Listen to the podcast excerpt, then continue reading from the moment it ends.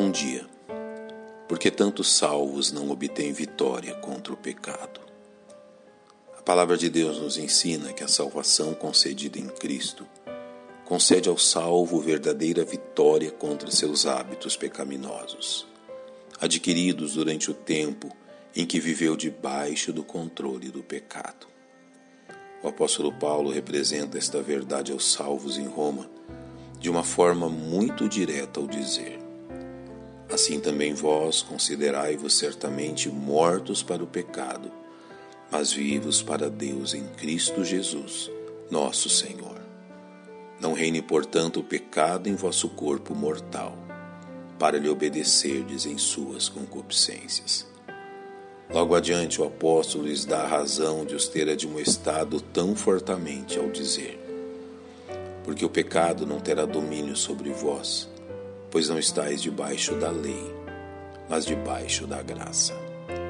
O que estes versos nos ensinam é que tudo que é necessário para que um salvo em Cristo tenha vitória sobre o pecado já lhe foi concedido em Jesus Cristo, não lhe faltando nada para que demonstre esta verdade em sua vida.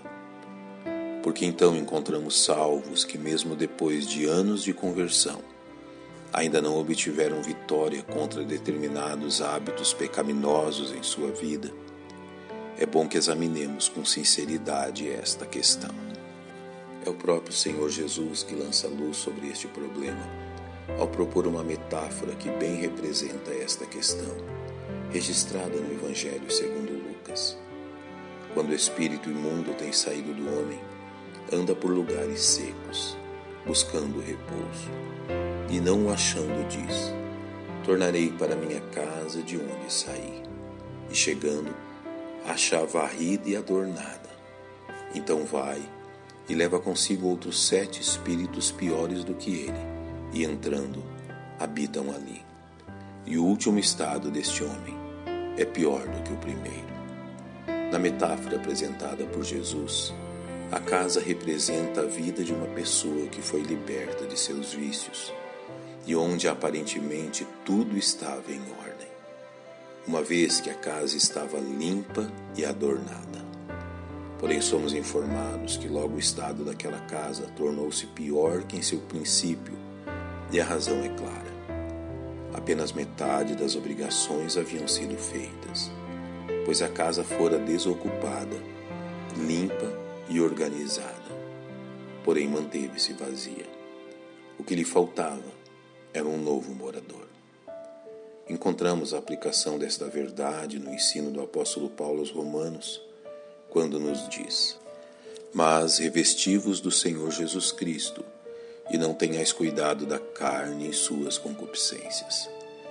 Neste exemplo, não ter cuidado da carne e seus desejos significa não alimentar seus desejos, não dar à natureza pecaminosa o que ela quer. Mas este é somente uma parte do trabalho. Pois se o salvo não se revestir de Jesus Cristo, a velha natureza voltará a vencer. Ou seja, não basta abandonar um velho hábito pecaminoso, é preciso que um hábito santo seja praticado em seu lugar. Tal verdade é encorajada por Paulo em sua carta aos Efésios, tendo por base aquilo que Deus já realizou em favor do salvo em Cristo quando diz que, quanto ao trato passado, vos despojeis do velho homem, que se corrompe pelas concupiscências do engano, e vos renoveis no espírito da vossa mente, e vos revistais do novo homem, que, segundo Deus, é criado em verdadeira justiça e santidade. O salvo deve não apenas se despir de velhas e pecaminosas práticas, como também assumir novas e santas práticas de vida. Esta, pois, é a base para qualquer transformação em nós. Quando fomos salvos, um novo homem nasceu. É essa nova criatura que é atraída pela justiça e santidade de Deus. Porém, a velha natureza permanece ativa em nós, assim como os padrões pecaminosos que aprendemos não foram apagados da nossa mente. A solução bíblica é substituir padrões pecaminosos de conduta por padrões piedosos de conduta. Ou seja, Não basta deixar de cometer o pecado, é preciso praticar a piedade. Pai, nós te louvamos pela instrução de tua palavra e confiamos em teu Santo Espírito, que nos concede o poder de praticarmos esta verdade. Em nome de nosso Salvador te agradecemos. Amém. Que Deus vos abençoe.